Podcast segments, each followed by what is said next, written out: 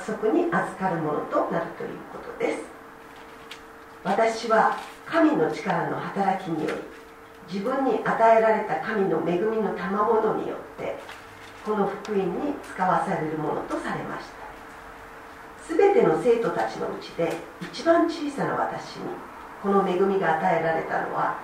私がキリストの計りがたい富を違法人に述べ伝えまた万物を創造した神のうちに世々隠されていた奥義の実現が何であるかを明らかにするためです。これは今天にある支配と権威に対して教会を通して神の豊かな知恵が示されるためであって私たちの主キリストイエスにおいて成し遂げられた神の栄光のご計画によるところです。はいそれでは今日はバリーさんに、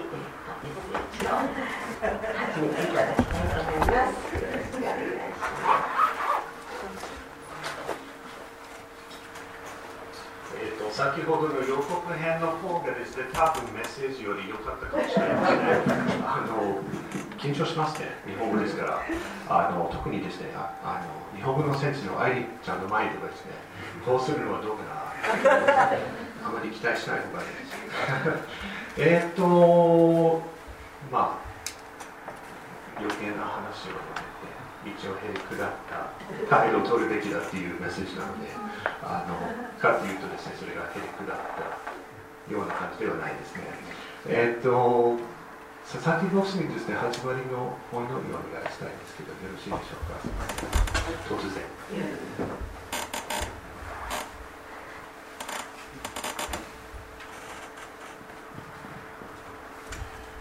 天のお父様、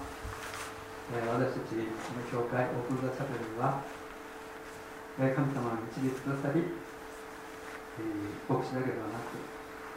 信徒の方々を通して、あなたが私たちに語ってくださるように導いておられます。神様今日は、えー、バリーさんが、えー、日本語で、えー、私たちに語ってくださいます。どうぞあなたがバリーさんを、えー、あなたの霊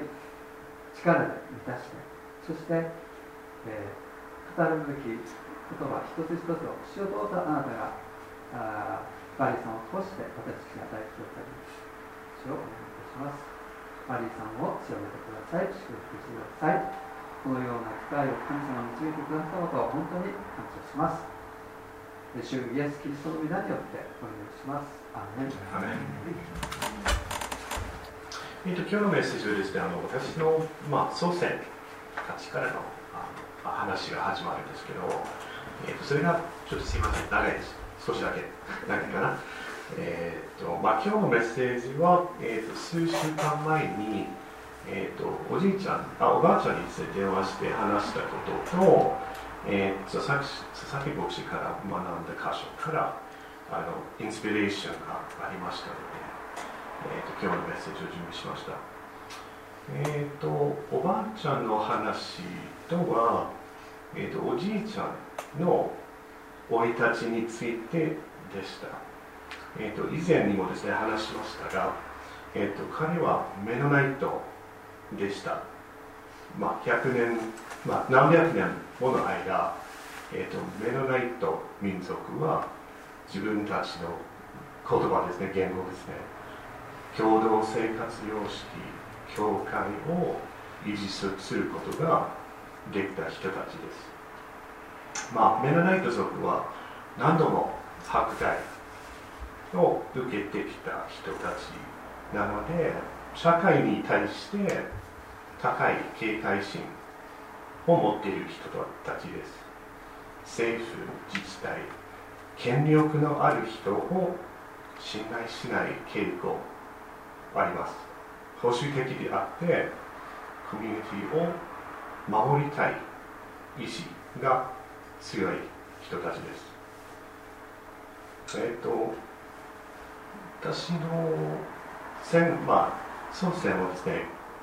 クリミこれだ言いづらいね、えー、クリマクリマメノナイトと呼ばれる、えー、メノナイトの一派。でした。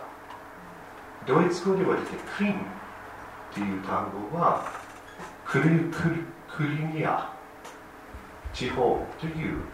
意味をします。現在恐ろしい戦争が起きる場所でもあるんですね。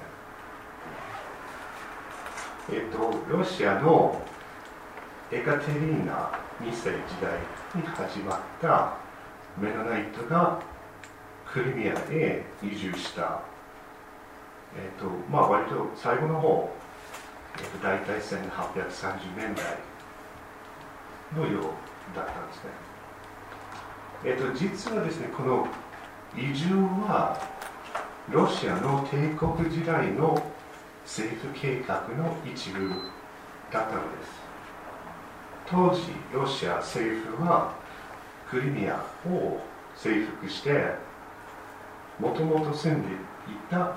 イスラム教徒の人たちをの多くをですね強制的に追い出したんですね。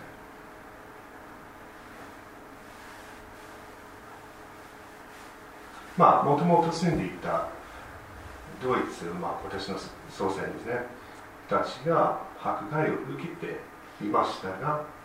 ロシアではある意味ではですねあの、まあ、難民としてかつてイスラム教徒だった住民の土地や家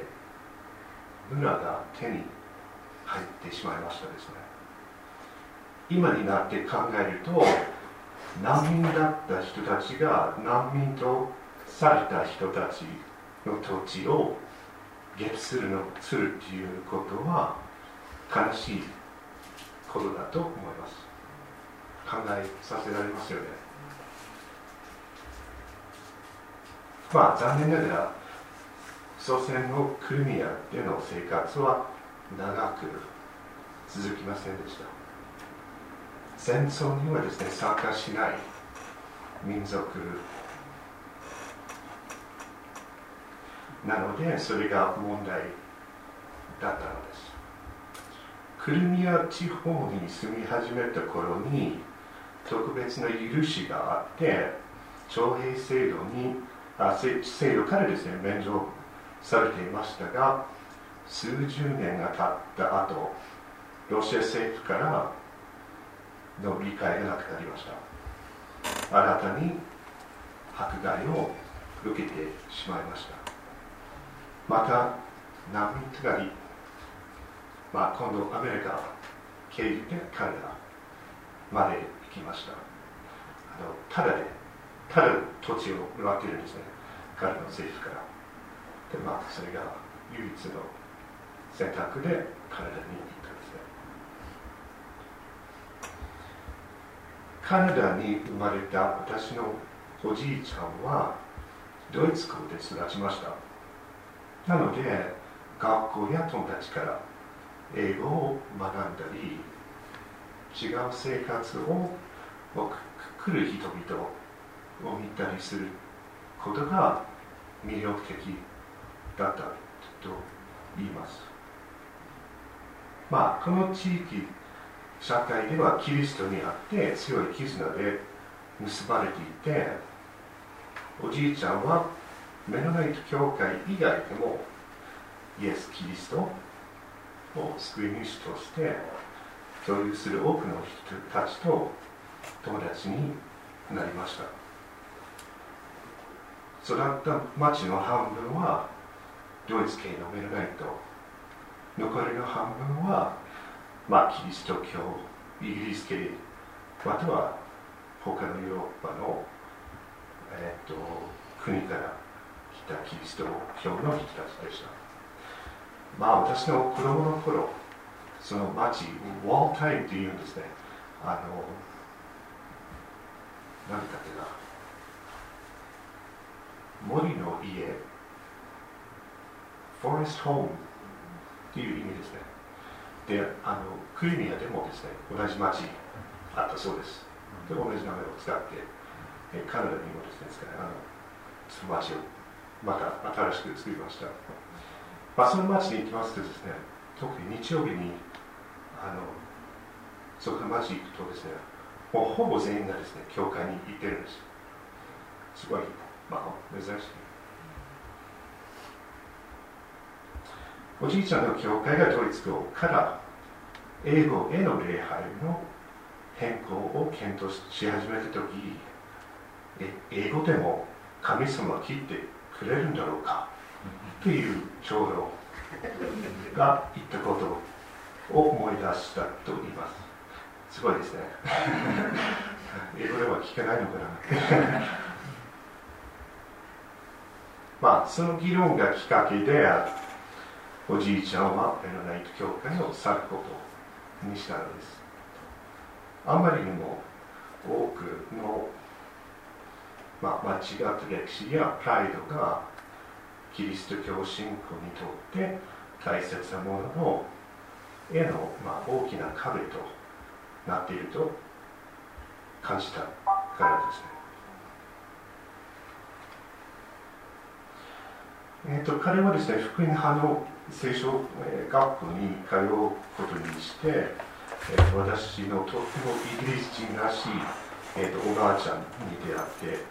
ました、えーと、それは彼の家族にとって初めてのことだったですね、まあ、彼は長官だったんですね。ちょっとしたショックだったようですね。まあ私のひおばあちゃんですねおばあちゃんのお母さんあのドイツ系の人だったのである程度ですね許したらしい。まあ、それがおじいちゃん方の、えーとまあ、家族ですね。おばあちゃんの方はですねえっ、との、まあ、彼女のかあの家族は代々エンパイアロヤリスト帝国忠実者と日本語で言いますけどと呼ばれる呼ばれる集団に属していた人たちです。エンパイアロイヤリストとはアメリカ革命に反対した人たちでアメリカをイギリス帝国の一部として残したかった。集団。まあ祖先は約250年前ですがアメリカ革命が、まあ、アメリカから逃れて現在のカナダのオンタリオ州に移り住みました。そこのロイリストコミュニティに属していた。それから100年ぐらい、えー、以上経って私の、えーと、ひいおじいちゃんがオンタリオ州を離れて結婚したばっかりの妻と共にカナダのサスカチュン州に移り住みましたまたすごい安い土地を変えてそっちの方がいいと思ってまあそのひいおじいちゃんは自分が育った非常に硬い硬く非常に保守的な帝国ロイリストのコミュニティにちょっと悪気がさししたのです彼はドイツ系の女性と結婚しました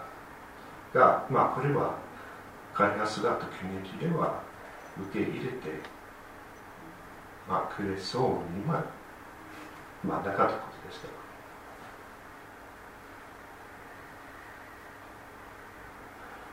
まあ、メロナイト族は自分たちの歴史に大きな誇りを持っていますし、エンパイアロイデスとの人たちも大変プライドが高かった。両サイドに共通なのなことは、まあ、非常にユニーク。でありながら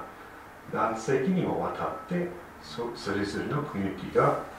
彼らにとっての大切なことを思ったことですね。まあ、その歴史への強い誇りについてばあちゃんと話しました。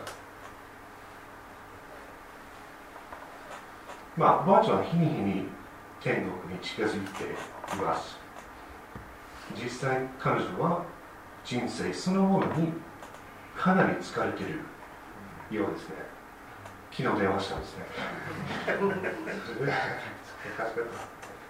えっと、どうですかって聞いたんですね。まあ、いるよ。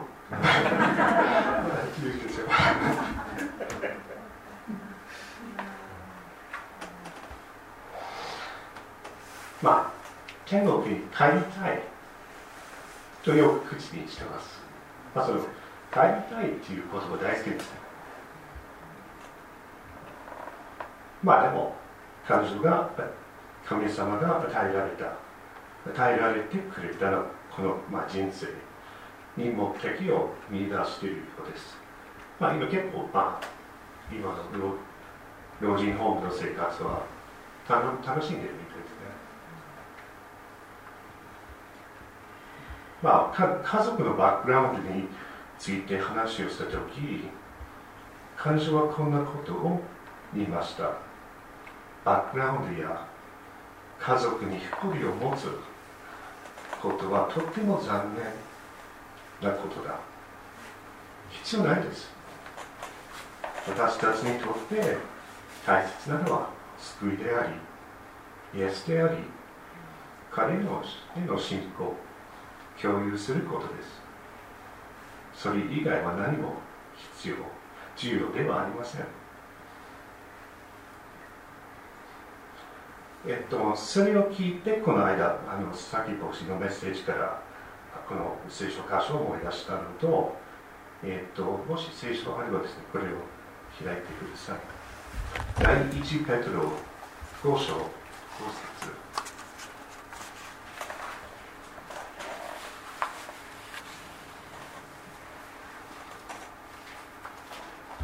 すみません、突然、愛さみですね、それをもう一回、まず読んでいただけますか？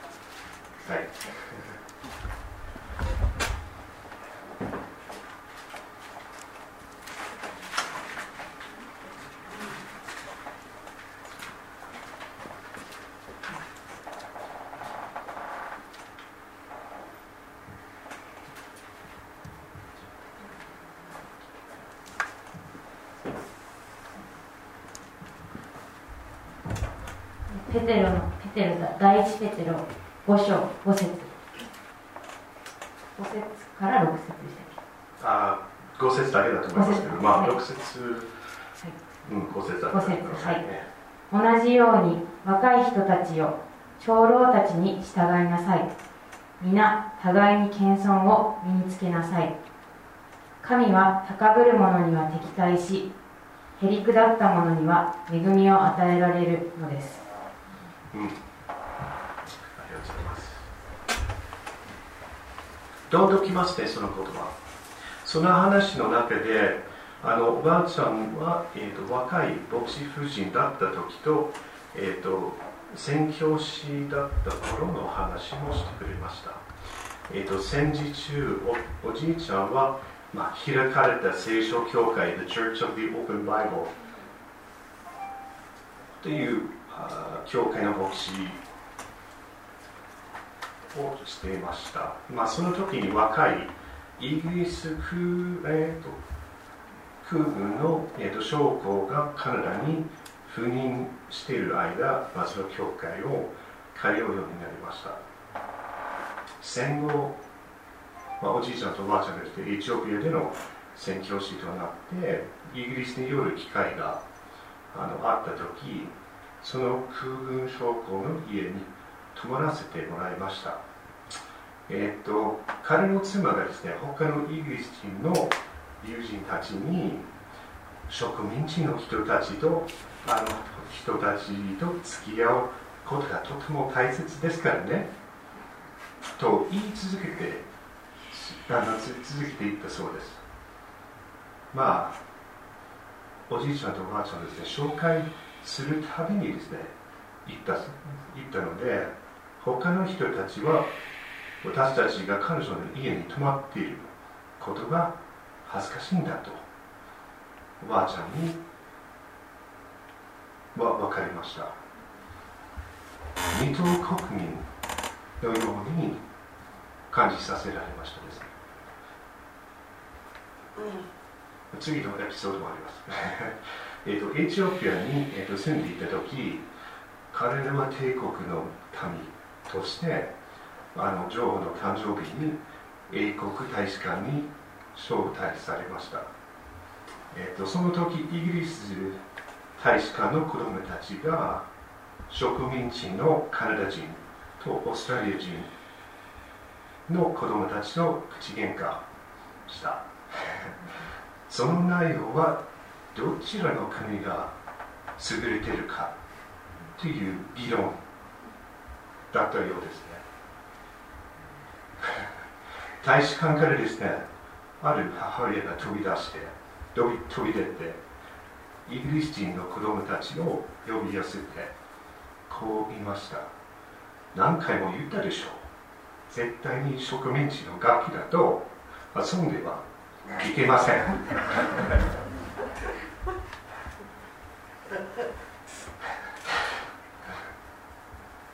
まあその彼女はキリスト教徒であった可能性が高い。しかし自分の国とその偉大な歴史に対して誇りを優先させたのですね。私たち人間は互いの間に違いを作り出す傾向があります。しかしキリストにあって私たちはそのような偏見を偏見を捨てなければなりませんえーともう一つの説教箇所を見ていきましょう。と、もし聖書がでもですね、また、また誰かにお願いしますけどですね、あの、ご準備お願いします。えっ、ー、と、また16章13節から18節までのところです。三久保さん、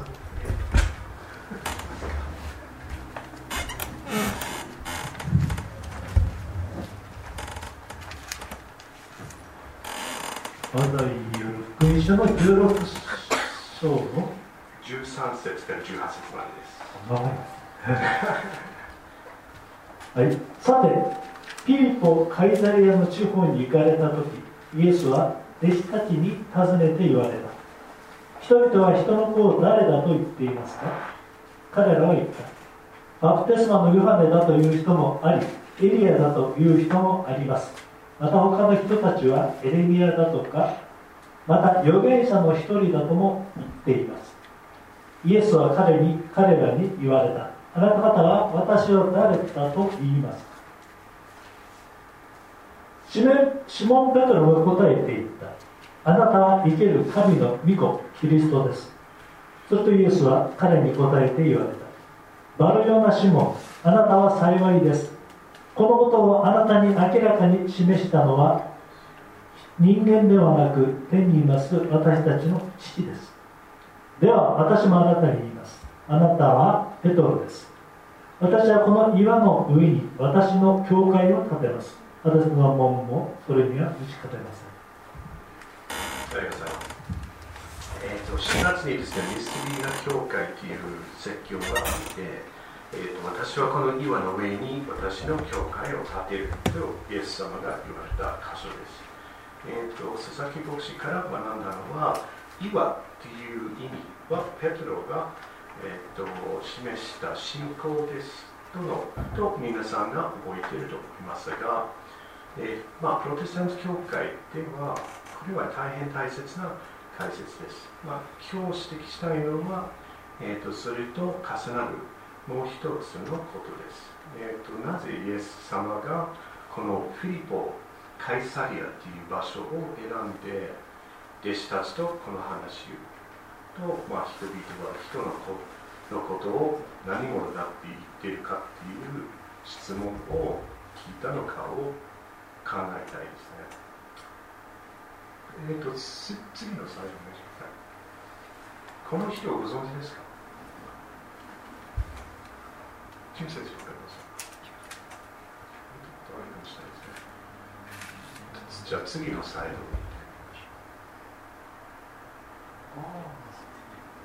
わかります？チェイコさんはだからうなずいてますので、誰ですか？エルキュール・ポアローエルキュール・ポアローですね。えっと、まあ、デイビッド・スーシェと言いますが、えー、と、イギリスでは、まあ、大変有名な俳優さんですね。えっと、アガサ・クリスティの推理小説に出てくる名探偵ファローという人公あ人あ主人公の役を長い間小説が映画化された時に、えーと、その役を演じました人ですね。えっ、ー、と、次のスライドです。あ、スシェイスシェイさん、スシェイさんはですね、あのクリスチャンとなって、この数十年ですね、まあ、数年間からキリスト教に関するドキュメンタリーのナレーションをしたりすると、あのまあえーと、聖書読書読書のあの録音などの仕事をして。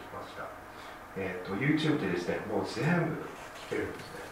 あの聖書のほとんどですね、彼の声あのであの聞きます。聞けるんですね。えっ、ー、と、先週、彼の聖ペトロというドキュメンタリーを見たとき、スーシェイさんが、えっ、ー、と、フィリポ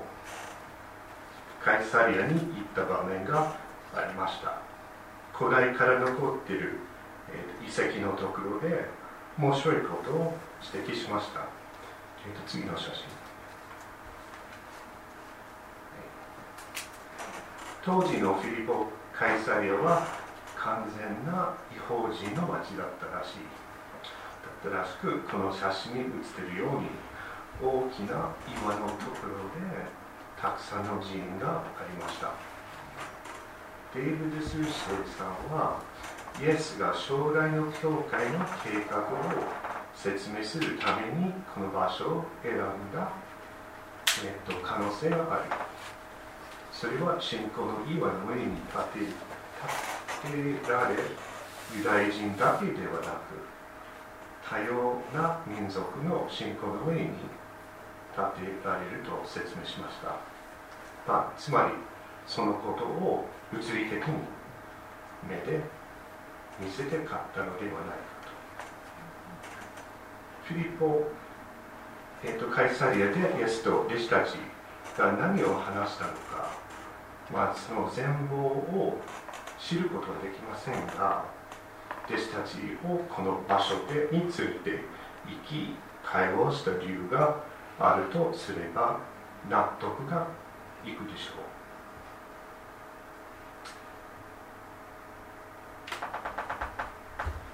えっ、と、英語と、まあ、ちょっと話が少し変わるんですけど、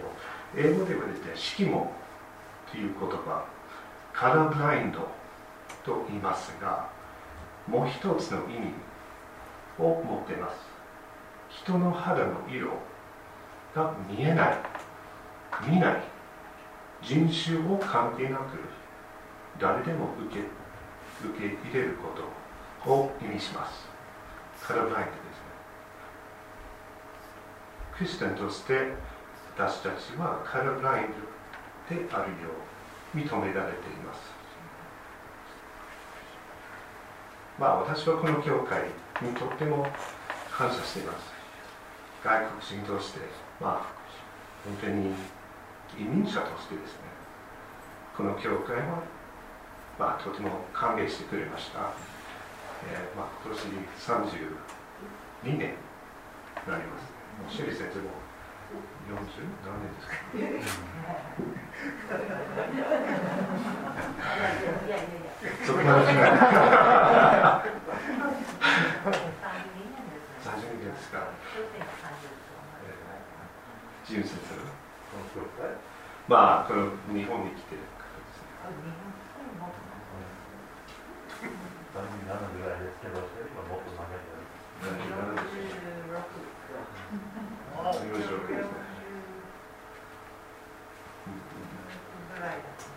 初めて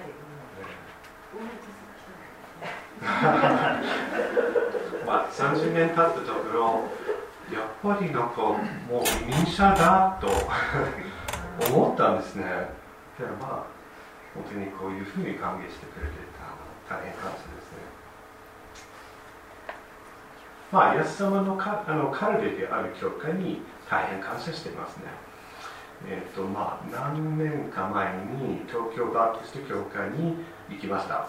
えー、と教会のメンバーシップは大変多様性があって感動しました日本人韓国人フィリピン人アメリカ人ナイジェリア人いろんな国から礼拝のために集まってきましたそれこそがキリスト教の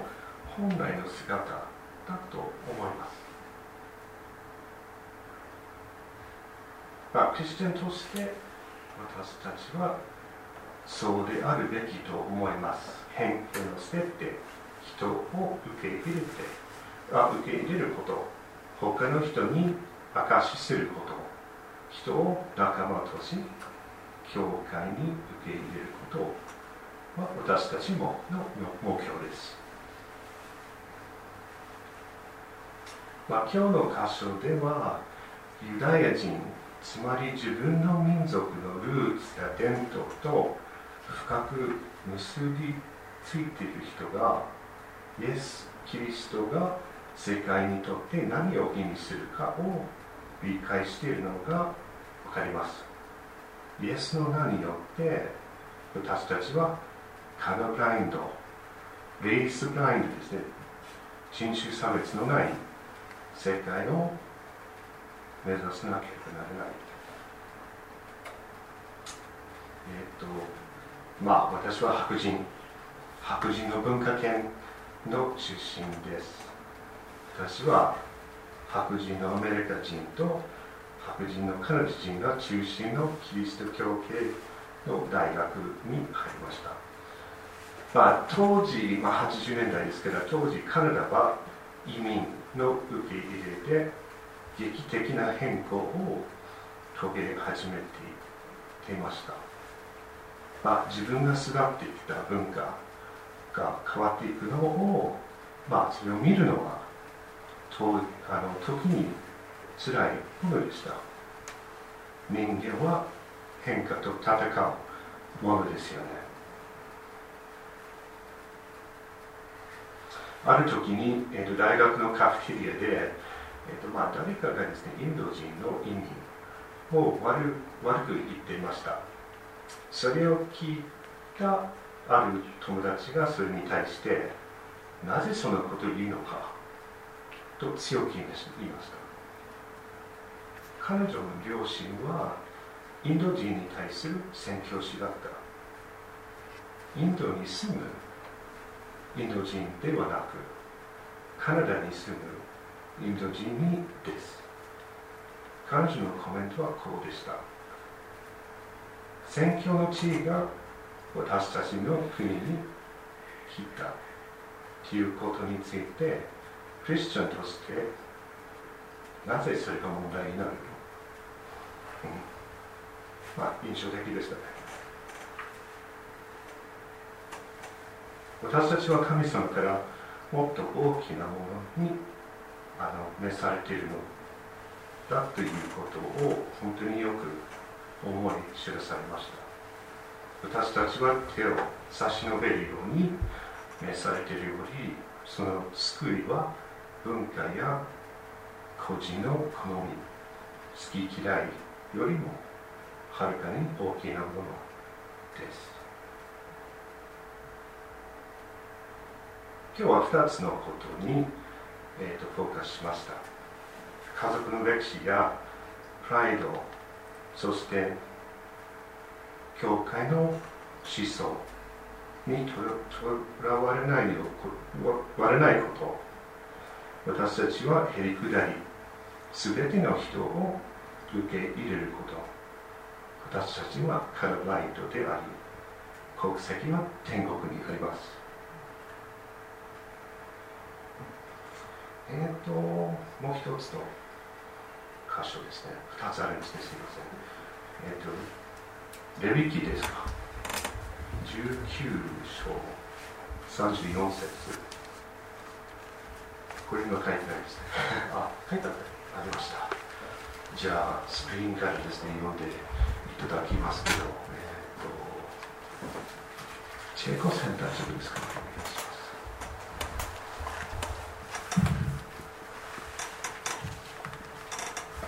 レビキ1934あなたあなたたちのもとに起立する者をあなたたちの地の土地に生まれたもの同様に扱い自分自身のように愛しなさい。なぜならあなたたちもエジプトの国においては気流者であったからである。私はあなたたちの神主である。ありがとう。ござい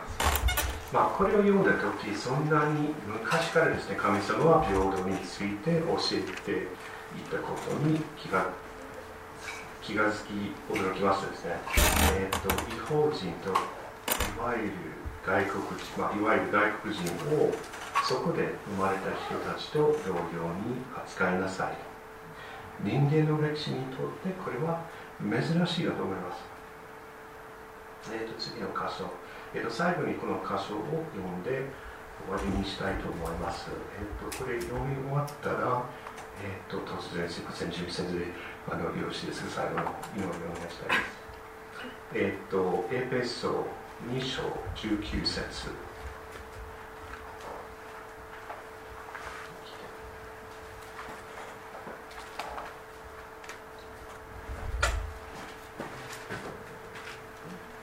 エリコさん、読んでいただけますか、すみません。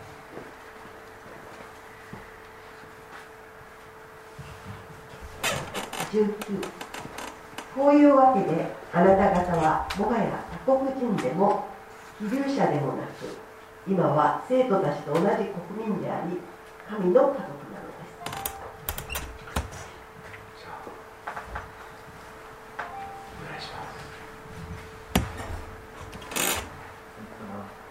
今日夏の言葉を聞くことができたことがなでたことありがとうございます、えー、私たち、えー、世界のすべての人があなたの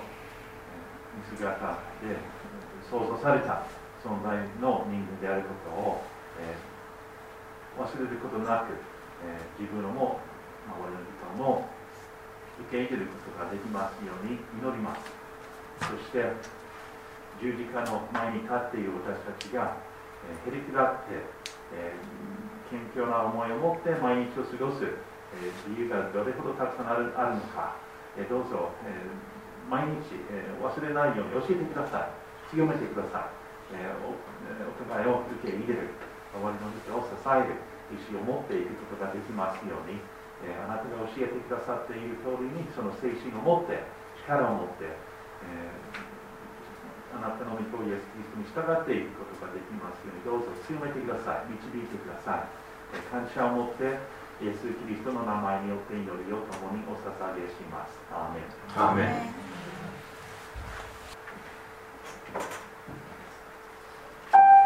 アーメン